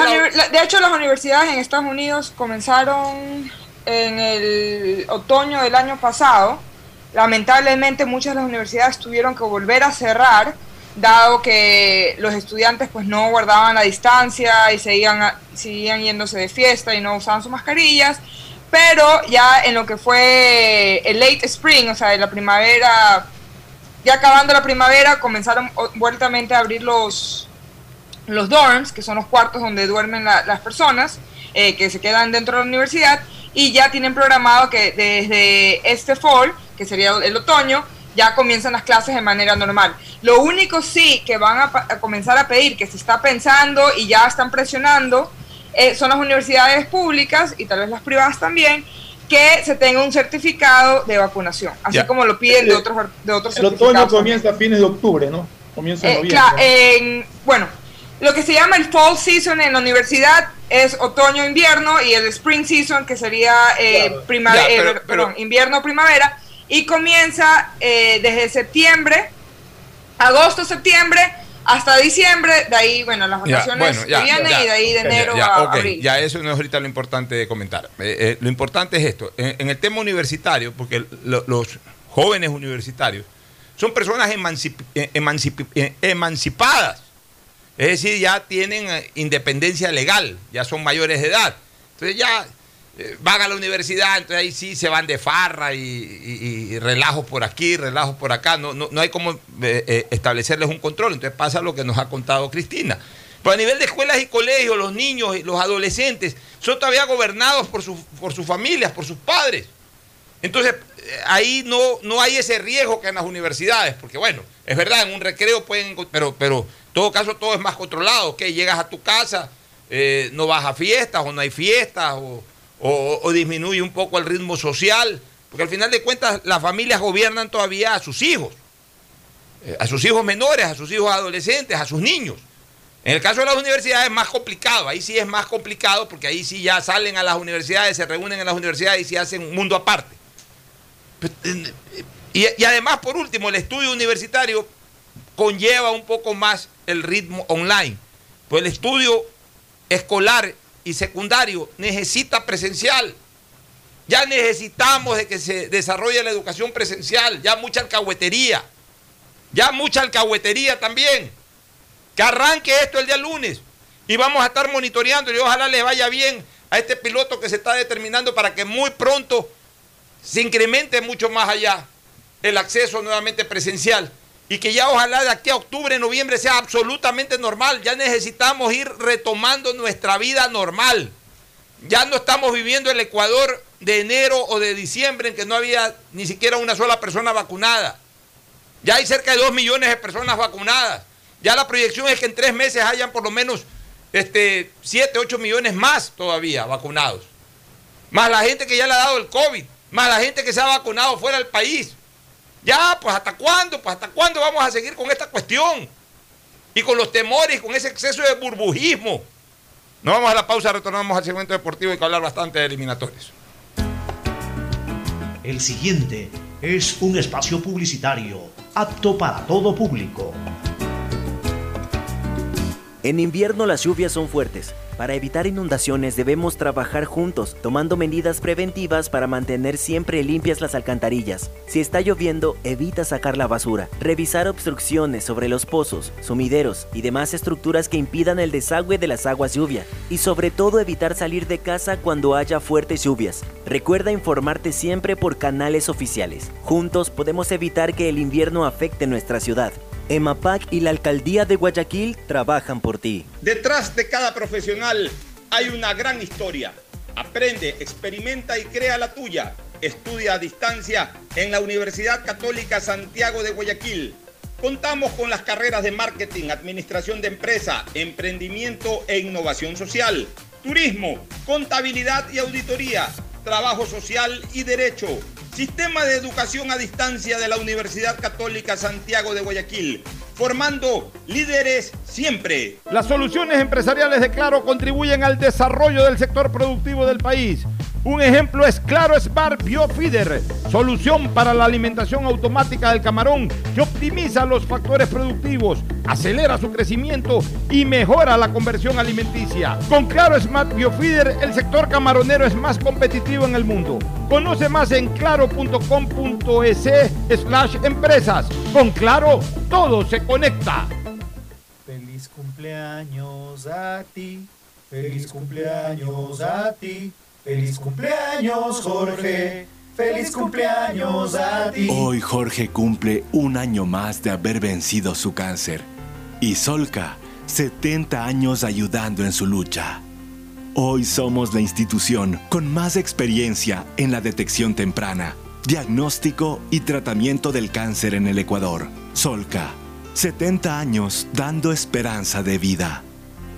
En invierno las lluvias son fuertes. Para evitar inundaciones debemos trabajar juntos, tomando medidas preventivas para mantener siempre limpias las alcantarillas. Si está lloviendo, evita sacar la basura. Revisar obstrucciones sobre los pozos, sumideros y demás estructuras que impidan el desagüe de las aguas lluvia. Y sobre todo evitar salir de casa cuando haya fuertes lluvias. Recuerda informarte siempre por canales oficiales. Juntos podemos evitar que el invierno afecte nuestra ciudad. EMAPAC y la Alcaldía de Guayaquil trabajan por ti. Al hablar del sector agrícola, sabemos que existen muchos factores de riesgo. Protegemos tu inversión y tu esfuerzo. Seguro Agrícola te brinda tranquilidad. Cuentas con una amplia cobertura en las pérdidas causadas por eventos climáticos y biológicos. Para más información, contáctenos al 1-800 Sucre conmigo 782732 o visite nuestra página web www.segurosucre.fin.es. Recuerda usar mascarilla, lavarte las manos de 20 a 30 segundos y mantener distancia social. La pandemia no se ha terminado y cuidarnos es un compromiso de todos. Un mensaje de Urbaceo y el municipio de Guayaquil. Si quieres estudiar, tener flexibilidad horaria y escoger tu futuro, en la Universidad Católica Santiago de Guayaquil trabajamos por el progreso en educación, ofreciendo cada día la mejor calidad. Estamos a un clic de distancia. Contamos con las carreras de marketing, administración de empresa, emprendimiento e innovación social, turismo, contabilidad y auditoría, trabajo social y derecho. Sistema de Educación a Distancia de la Universidad Católica Santiago de Guayaquil, formando líderes Hay siempre. sonidos que es mejor nunca tener que escuchar. Porque cada motor es diferente. Desde hace 104 años, Lubricantes Gulf mantiene la más alta tecnología y calidad en línea de aceites para motores a diésel y gasolina. Está hecho con una fórmula especial para dar excelente protección a todo tipo de motores, evitando el desgaste prematuro de pistones, anillos y árbol de levas, ayudando a mantener limpio el motor y libre de depósitos que se forman por las altas o bajas temperaturas. Dele a su motor lo que se merece. Lubricantes Gulf, la más alta tecnología en lubricación. 104 años preservando la vida de su motor. Lubricantes Gulf. Gulf es más lubricante.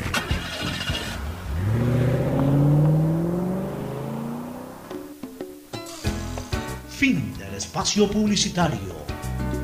Usted está escuchando un programa de opinión, categoría O, apto para todo público. En la hora del pocho, presentamos Deportes, Deportes. Bueno, retornamos con eh, eliminatorias. Vamos a hablar un poquito de eliminatorias, o bastante de lo que queda de tiempo de eliminatorias, porque ayer eh, se desarrollaron cuatro de los cinco partidos. Hoy juega Ecuador, hoy juega la Tri. En cualquier momento el cabezón de la torre va a salir con una nueva promoción desde exteriores, pero hoy estamos listos, ya vamos a hablar de las alineaciones de Ecuador y de Brasil. Pero antes de recordar los partidos y a comentar algo de cada uno de ellos, vamos con los partidos de ayer.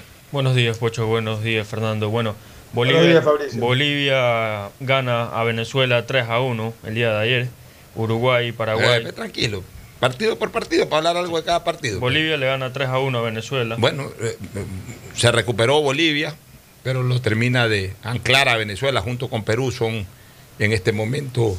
Eh, re- revíseme la tabla de posiciones, por favor. Ese, ese eh, Martins es- Moreno Martins, qué, qué gran Moreno centro Martins delantero. es un- Anotó un doblete. es El segundo, el segundo gol de él, el tercero de Brasil, eh, de, de Bolivia, ese cabezazo que la pone Sí. en la parte alta, como que si fuera un cañonazo con el pie, ¿no? De cabeza, qué gran cabeceador que es. Mira, ese es el típico centrodelantero que a mí me hubiese encantado tenerlo aquí jugando en Barcelona o en Emelec, o sea, pero es demasiado caro, ¿no? Es más, pero ya tiene 33 años, yo creo que en cualquier momento ya, ya de vuelta puede venir para acá, en vez de irse a jugar a Stronges o al Wilterman, porque terminarán jugando en su país, que haga un paso por aquí, por el Ecuador. Mira, yo, yo, a mí siempre me encantaron tres centrodelanteros sudamericanos, que para mí son la misma empaquetadura. Lo único es que unos tienen más promoción que otras. Radamel Falcao, Paolo Guerrero y Moreno Martins. Para mí son el mismo estilo, es el mismo tipo de juego, la misma efectividad en el área. Lo que pasa es que Radamel Falcao García eh, fue el que tuvo, digamos, mayor eh, eh, resonancia por haber jugado en Europa, todo. Paulo Guerrero es un tremendo centrodelantero. Ayer le fue mal en el partido con, contra Colombia, pero es un tremendo centrodelantero. Y este Moreno Martins es otro brillante centrodelantero, sino que la gente, bueno, a, él sí se le reconoce su espacio, pero, pero igual la gente lo, lo, lo, disminuye mucho por el hecho de ser boliviano. O sea, a él el hecho de ser boliviano lo perjudica. Porque si ese jugador fuera colombiano, fuera chileno, fuera argentino o fuera brasilero, estuviera jugando en Europa, pero siendo además figura eh, de, de- de altísimos quilates en Europa. Es un tremendo centrodelantero Martí- eh, eh, Moreno Martins. E- ese triunfo de Bolivia, ¿qué, qué posición le da al cuadro del altiplano? Octavo. Sube. Con, octavo con cuatro puntos. Con cuatro puntos. ¿Venezuela quedó? Venezuela quedó noveno. Noveno. ¿Con con. Con tres puntos. Sí. Y en último lugar, luego de la Perú. derrota, Perú, que Perú. está Claro. con un punto. Vamos al siguiente partido. Bueno, el siguiente partido Uruguay-Paraguay 0 a 0. Ya, ese partido lo estuve viendo buena parte, este, eh, Fernando. ¿Querías decir algo? No, sí, justamente de ese partido este, hubo un gol que anularon, ¿no? Pero más allá del gol que anularon, que lo revisaron Pero- con el VAR. eh, Pero yo este, estuve viendo y yo no, yo no encuentro infracción en el gol. bueno, pero yo siempre digo, en el VAR es la misma tecnología que, y hasta más específica de la que nos muestra la televisión y son varios ojos. ¿no? Pero más allá de aquello, yo vi a un Uruguay débil ofensivamente, que tiene esa gran figura que es Luis Suárez, pero, pero el resto lo vi débil. Uruguay no Le creó, faltó, le faltó Cavani. le, le faltó Cavani y, y le está faltando más fuerza ofensiva, a- porque al final de cuentas no todo puede depender en un solo jugador. O sea, veo que, que- que a Uruguay le cuesta construir juego, le cuesta llegar con contundencia, le cuesta ponerle la pelota donde tiene. Además, ojo, una cosa es Lucho Suárez, cinco años atrás, que en la selección de Uruguay hacía todo, venía desde media cancha, pero era un torbellino. Otra cosa es de Lucho Suárez de ahora, que jugando en Europa, con el Atlético de Madrid, antes con el Barcelona, le construían la jugada y él llegaba para el puntillazo final, eso sí, muy vivo en el área. Pero si aquí no tiene. de peso también Claro, Suárez. pero si aquí no tiene quien le construya ese juego, no hay un juego colectivo que le permita que le construyan ese juego a Suárez. Lo, lo terminan reventando, porque le tiran es pelota y pelota y pelota al área ahí ya, y con defensores paraguayos que son bravos, que son duros. Lo esperaron a Suárez, lo cerraron a Suárez y cerrado Suárez no pasó nada con Uruguay. O sea, eh, encima la ausencia de Cavani se hizo notar, porque, porque sin, con Suárez solo no le alcanzó ayer a Uruguay. No hubo construcción. Y, y- y- y- y además sin Cavani, lo poco que podía llegar al área, solamente encontraba como receptor a Suárez, entonces lo, lo- lo cerraron y prácticamente neutralizaron a Uruguay. Ayer Uruguay fue un equipo que no generó ningún tipo de peligrosidad sobre la portería de Paraguay, que también dicho sea de paso, tiene muy poco ofensivamente. O sea, ayer fue un partido que si se jugaba 10 horas más terminaba 0 a 0. ¿Cómo quedaron con el empate Uruguay y Paraguay? Eh, siete puntos los dos. ¿En qué posiciones? Este, Cuarto y quinto. Cuarto y quinto, sí. Lo cual es bueno porque si bien es cierto que ambos sumaron un punto, ninguno nos trepó, ni siquiera nos alcanzó. Es decir, aún- Dos puntos diferentes. Están a dos puntos de Ya. Ecuador con el partido todavía pendiente. Ya, pero aún perdiendo hoy día Ecuador, mantenemos dos puntos de distancia. Antes teníamos tres, ahora dos, pero, pero saliendo ya de una nueva fecha del- del- de la eliminatoria. O sea, al final de cuentas fue un buen resultado para Ecuador este, este de ayer de, de- de Paraguay con, con Uruguay, de Uruguay El con empate, aquí Paraguay. lo dijimos incluso que lo que más nos convenía era un empate entre esos dos equipos. Así es, el tercer partido. Tercer partido, Argentina empata con Chile 1 a 1. ¿Qué pasa con Argentina? Que es unas de cal y unas de arena. No, muy flojo. Flojo. Argentina. Yo ayer lo vi muy flojo. Realmente no. eh, Messi no, no- más allá de que pateó el penal, pero realmente su aporte al equipo fue, fue muy poco. Pero Jorge igual, los Barraza- compañ- igual, los compañeros, o sea, no, no, no, no, no funciona, el equipo no funciona. Oye, Jorge Barraza, que es mesista más no poder, fue muy duro una crítica contra Argentina, pero como siempre, excluyéndolo a Messi. No, no. Todos tienen su parte ahí. O sea. Messi, Messi ayer fue un jugador de, de- un jugador más incoloro de, de- de- toda esa plantilla de jugadores argentinos, especialmente medio campo para adelante. Realmente eh, no, no- no- marcaron ningún tipo de desequilibrio, el de gravitación. El Un tiro libre ahí que, que la sacó el portero Claudio Bravo. Claudio Bravo, que ha vuelto al arco. Ese arquero es un arquero legendario en Chile. ¿no? El tiro Sí, libre sí. que estamos hablando. Ya, tiro libre. Del tiro libre. No, pero sea digo, que- al final del partido eh, hubo una, lo- lo- una imagen en que enfocaron a Messi lo vi en una actitud que me llamó la atención, cabizbajo, mirando al piso, o sea, como derrotado antes de que se termine el partido. Me llamó la atención. Bueno, pero- ese- así de, A mí ya no me llamaría la atención verlo a Messi así con la selección de Argentina. Pues si ese es, el, Sí. ese es el común denominador de la imagen de Messi típico. en todos estos años. Es típico también en la selección argentina, tanto como el Barcelona también, con la Ahora, crisis yo- que está pasando. Y, y yo digo una cosa, y todos esos argentinos que brillan en el fútbol europeo, que hacen goles, los delanteros. Ese partido sí no lo vi. ¿Para qué te voy a mentir? No alcancé a ver eh, eh, eh, Argentina con, con Chile. Porque además tuvo un problema. Ahora, Eh, Chile es un equipo duro, un equipo muy duro. Yo no sé su posición en la tabla, no lo refleja, pero es un equipo ordenado, fuerte, con una defensa muy, muy bien, muy sólida. Tuve un problema ayer. Yo, yo contraté desde noviembre, desde octubre pasado, cuando arrancaron las eliminatorias del servicio ese de YouTube. Yo no sabía que ya lo estaba dando DirecTV. Sí, sí, lo da directo. Ya, pero pagando lo mismo que yo pago al YouTube, de, pagando la DirecTV, yo no sabía eso. Entonces ayer, como ya he pagado YouTube, quise y no pude durante casi todo el partido de Argentina-Chile entrar. Hasta que ya me cansé y ya entré nomás por DirecTV y compré DirecTV. Y lo que Eh, y pasa ya lo es estoy viendo ahora que sí ya. pasa es que al entrar por YouTube depende del internet. No, cambio, es que, es pues, que ni siquiera ese era mi problema ayer, sino que yo no sé por qué eh, ya no estaba en mi cuenta de, en mi cuenta de, de mail, eh, que seguramente estaba en otras cuentas. O sea, como yo le explicaba al que me estaba dando algún tipo de asistencia muy generosamente, pero, pero yo le decía, oye, yo no soy experto en tecnología, yo que me acuerdo con qué cuenta de mail contraté eso, pues yo lo contraté, yo lo que quiero es prender el televisor y instalar el partido y verlo, y me salen un poco de cuadros y de menús ahí para ver y, cabe- y- y no, y no me abre nada la larga. Entonces ya me cansé y dije, ¿sabes qué? Lo contrato por DirecTV y ya hago un pay-per-view, sí voy a pagar lo mismo. Ya me quedo de largo nomás viéndolo por, por DirecTV. Pero por eso no pude ver Argentina-Chile, sino solamente en pequeñas partes. Sí vi el penal magistralmente cobrado por Messi, pero eso fue todo. Ahora, ¿cómo queda Argentina con ese empate? Argentina queda segundo, de- depende todavía de Ecuador, eh, si es que llega a ganar ¿Cuántos puntos hizo Argentina ayer? 11, Ya, eh, nosotros tenemos nueve. 9, y, Brasil tiene 12. Ya, y, y- y Chile cuántos puntos hizo? Chile está séptimo con 5 puntos. Cinco. 5, sí. Ya, Este empate para Chile es bueno porque lo, lo reanima. Eh, me hubiese gustado que gane Argentina, desde, desde la perspectiva de Ecuador, no tanto por eh, la afición hacia nadie, sino desde la perspectiva de Ecuador me hubiese gustado que gane eh, Argentina ya para que lo, mantenga ahí abajo a Chile. Pues nosotros peleamos nuestro cupo no con Argentina y Brasil, nosotros lo peleamos con Uruguay, con Paraguay, con Colombia, con Chile. Ya hoy no te puedo decir Perú. Pero esos son nuestros rivales directos. Entonces, mientras más abajo estén, mientras más se entierren, mejor para nosotros. Entonces, no fue una buena noticia.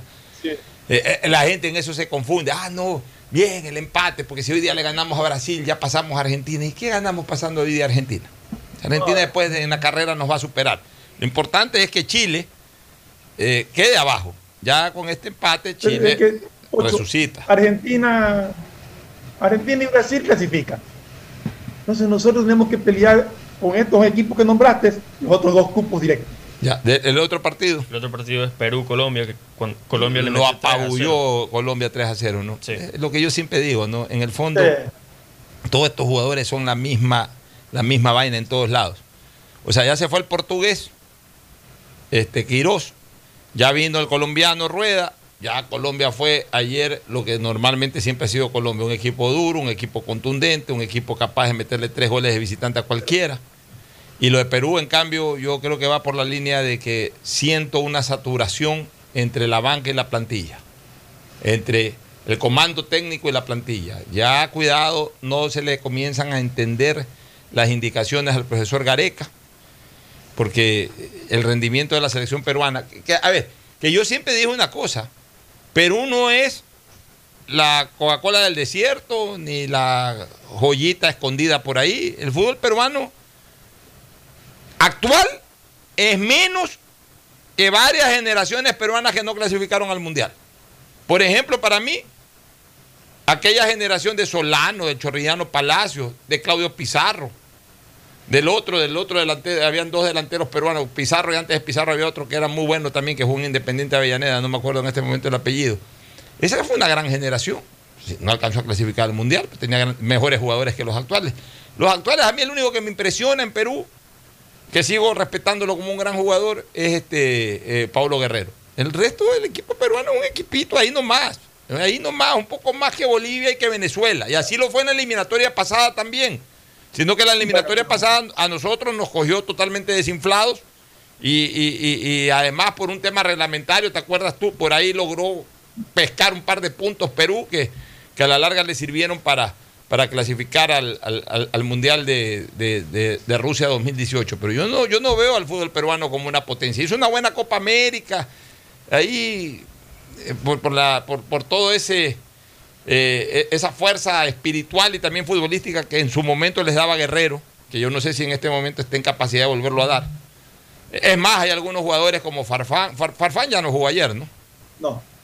Farfán y un par más que ya, ya no los vi en esta selección. O sea, yo, yo no veo a Perú como, como un candidato realmente a, a pelear en la que pasa es clasificación. que Perú, si bien es cierto, no tiene una selección fuerte.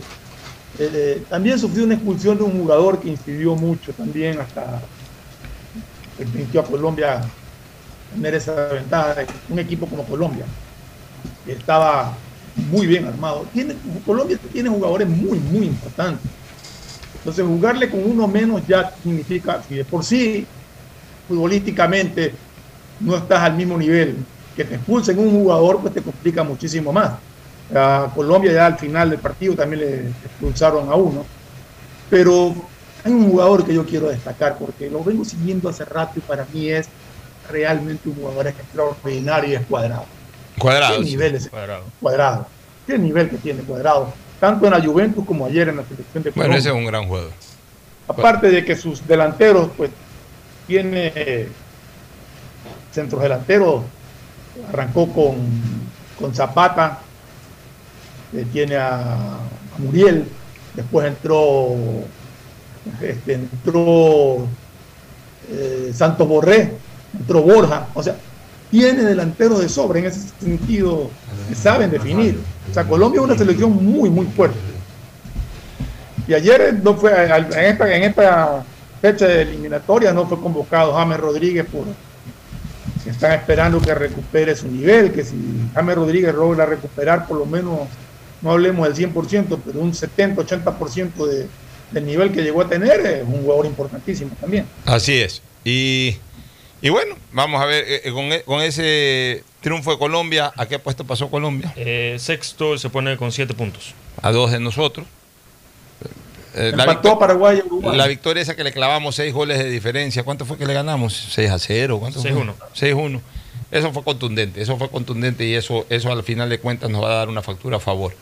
Este, Perú sí queda enterrado en el último puesto con uno. Ahora sí nos vamos al partido de Ecuador con, con Brasil. ¿Cuál es la posible alineación Sí, ecuatoriana? La posible alineación es Alexander Domínguez en el arco. Vam- Vamos, vamos por eh, posiciones. ¿no? Sí. Alexander, Alexander Domínguez en el arco estamos totalmente de acuerdo.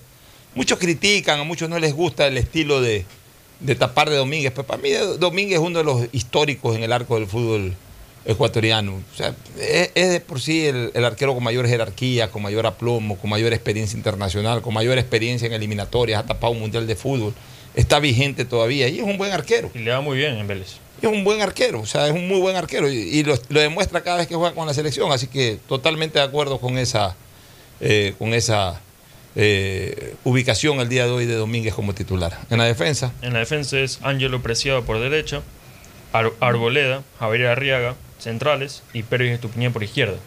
Perfecto. sí, es una muy buena defensa. eh, Es lo que hay ahorita, lo mejor Sí, que hay. Bueno, yo creo que Pineida está pasando por un alto momento, pero Estupi- eh, ojalá, ojalá este partido sirva para que Estupiñán, como yo puse en un Twitter hace días atrás, Estupiñán reaccione, ¿no? Porque, porque esperábamos más de Estupiñán. Esperábamos que Estupiñán, con las convocatorias a la selección ya como titular, eh, con su transferencia al Villarreal de España, eh, sea la figura que, que en estos últimos meses no ha sido. Pero bueno, hoy es una nueva oportunidad, es un jugador que actúa en Europa, que estaba proyectado como el jugador más importante después de Antonio Valencia eh, para esta eliminatoria. Y, y bueno, una nueva oportunidad hoy día, ojalá hoy día demuestre que, Acaba de que está quedar para campeón de la Europa League. Ah, Pero por eso, pues sin protagonismo. Tiene protagonismo, pero Ya, este. Bueno, los mediocampistas Carlos Grueso, AE5, Méndez y Alan Franco. Eh, yo lo leía a Men- a Novoa por ahí. Sí, esta es la tentativa, la posible alineación. Pero yo no, yo creo que va, yo creo que va a Novoa. Eh, Méndez y me hace rarísimo que no vaya Novoa, se me hace muy raro. Y, y ojalá vaya Novoa, porque Novoa le da un equilibrio, experiencia, jerarquía al mediocampo, le da salida, pero también le da marca. Y, y es correcto, Jason Méndez vendría a hacer el trabajo que, que ha venido desarrollando este chico Caicedo, que lo guardan para el partido con Perú. Y el otro es Grueso, que, que ha levantado mucho su nivel de juego en relación a temporadas anteriores, está nuevamente en Europa, Grueso. Eh, creo que, creo que, creo que eh, hace bien el técnico en poner esos tres volantes centrales. ¿Quiénes irían por los lados? Por los lados irían Ángel Mena y Aitron Preciado. Y Air- arriba, Ayrton Preciado. Ayrton Preciado y arriba Ener Valencia. Yo creo que es lo mejor que tiene Ecuador. Este, yo no sé si por Ener, eh, por, eh, por Ayrton Preciado, yo hubiese preferido a Michael Estrada y tirarlo un poquito más hacia los lados a Valencia. Tendría que cambiar el sistema, depende de lo que esté buscando. en No, Brasil. porque- yo, creo, por- por- yo creo que esta dupla de Estrada con Ender Valencia la va a poner en Quito. Puede Pero ser. en Brasil me imagino que quiere cuidar un poco más el control del medio campo. Por Sí. eso juega así. Que marque un poco más preciado. ¿no? Sí, que lo va a correr más la banda, los dos, amén, haya Sí. para Yo creo, que, yo, yo creo que es una alineación bastante, bastante, bastante buena. Bastante buena. Es lo mejor que tenemos. ¿Qué se queda afuera? Y, y ahorita hay un, hay un problema, este Pocho, que los, la selección de Brasil justamente le ha pedido a la Confederación Brasilera no jugar la Copa América. No Sí. quieren jugar sus, sus principales estrellas, los que están en Europa, no quieren jugar la Copa América. ¿Quién ha pedido eso? Los, Los jugadores. de la selección eh, brasileña. Que no la jueguen. Que juegue Brasil. A ver, ya la Copa América va porque va. ¿Y por qué va? Porque va. Porque es una demanda y una exigencia de los principales auspiciadores que le han dicho a, a la Confederación Sudamericana, si este año no hay Copa América, nos retiramos. Y queda en bancarrota en ese momento la Confederación Sudamericana. Si no van los Neymar, los Firmino y, y lo- los, Gabriel de Jesús, etcétera, si no van a jugar la Copa América, que no jueguen y que jueguen los, los, nati- los, eh, que están en el fútbol local, los que están en el fútbol brasileño. Y que armen su selección. Si igual es participación oficial. Pues no es que porque al señor Neymar y compañía se les ocurre que no hay Copa América. Yo vengo sosteniendo que esta Copa América es absolutamente improcedente y, es una Copa América absolutamente impertinente, improcedente e impertinente. por, por lo que estamos viviendo, por el COVID, por todo eso. Pero si ya decidieron organizarla, ahora no la van a tirar porque el señor Neymar y compañía no quieren ir a jugar la Copa América, pues no jugarán ellos. El resto ya está organizado para ir a jugar. Y Brasil tiene que organizarla. No es que ahora Brasil va a tirar el trasero al monte diciendo de que sus jugadores no quieren jugar, entonces ya no organizan la Copa América, pues ya la aceptaron.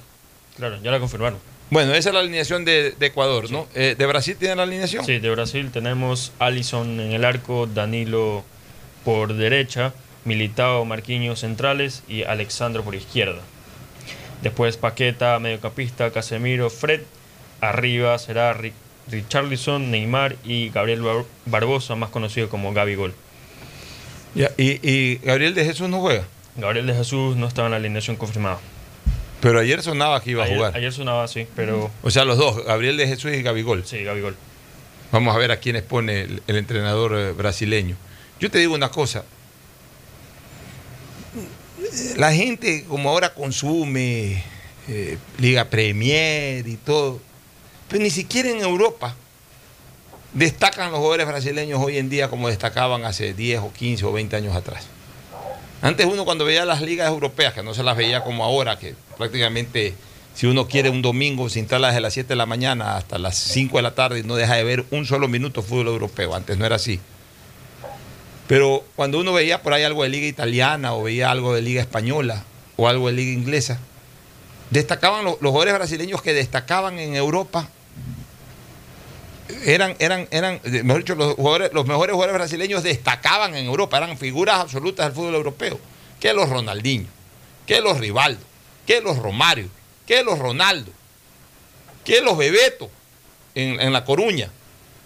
Eran figuras absolutas, más atrás los Zico, los Roberto Dinamita, los Sócrates Sampaio de Oliveira, los Falcao, Roberto Falcao, los Toniño Cerezo, eran las grandes figuras del fútbol, europe- del fútbol europeo, ellos como brasileños jugando en Europa.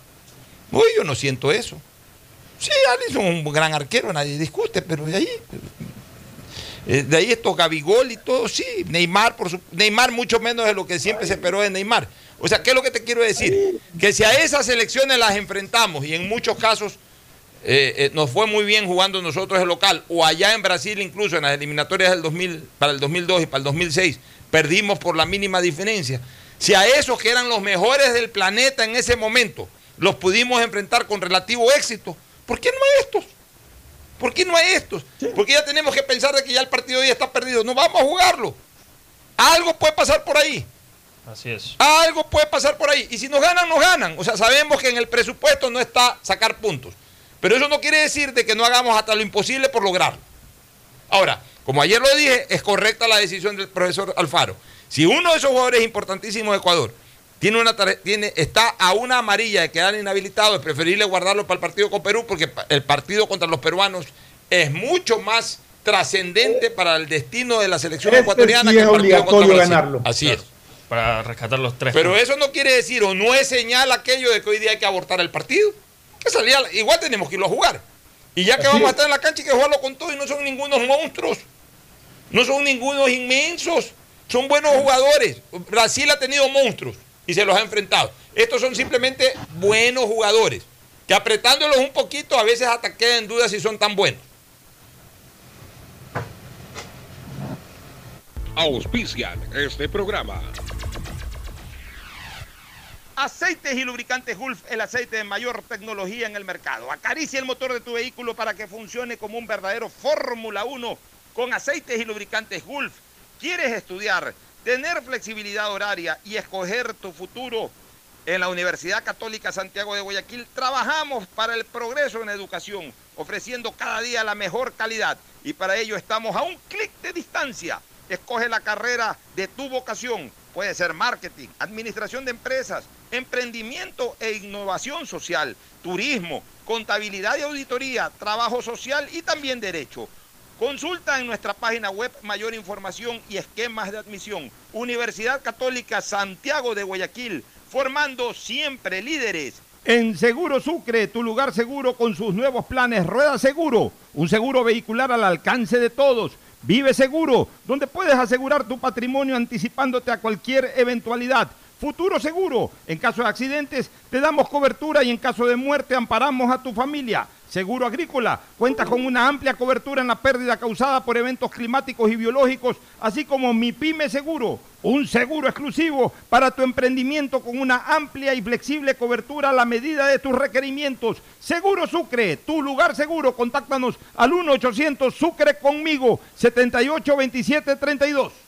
Las soluciones empresariales de Claro contribuyen al desarrollo del sector productivo del país. Un ejemplo es Claro Smart Biofeeder Solución para la alimentación automática del camarón que optimiza los factores productivos, acelera su crecimiento y mejora la conversión alimenticia. Con Claro Smart Biofeeder, el sector camaronero es más competitivo en el mundo. Conoce más en claro.com.es slash empresas. Con Claro, todo se conecta. Estamos en la hora del pocho. Gracias por su sintonía. Este programa fue auspiciado por Aceites y Lubricantes Gulf, el aceite de mayor tecnología en el mercado. Universidad Católica Santiago de Guayaquil y su plan de educación a distancia, formando siempre líderes. Seguro Sucre, tu lugar seguro con sus nuevos planes. Rueda seguro para tu carro, vive seguro para tu casa, mi pyme seguro para tu emprendimiento, seguro agrícola para tu producción en el campo y futuro seguro para velar por el futuro de tu familia. Claro Empresas y Claro Smart Biofeeder, un servicio de alimentación automatizada que contribuye a la productividad y desarrollo del sector camaronero del Ecuador. Con Claro, todo se conecta.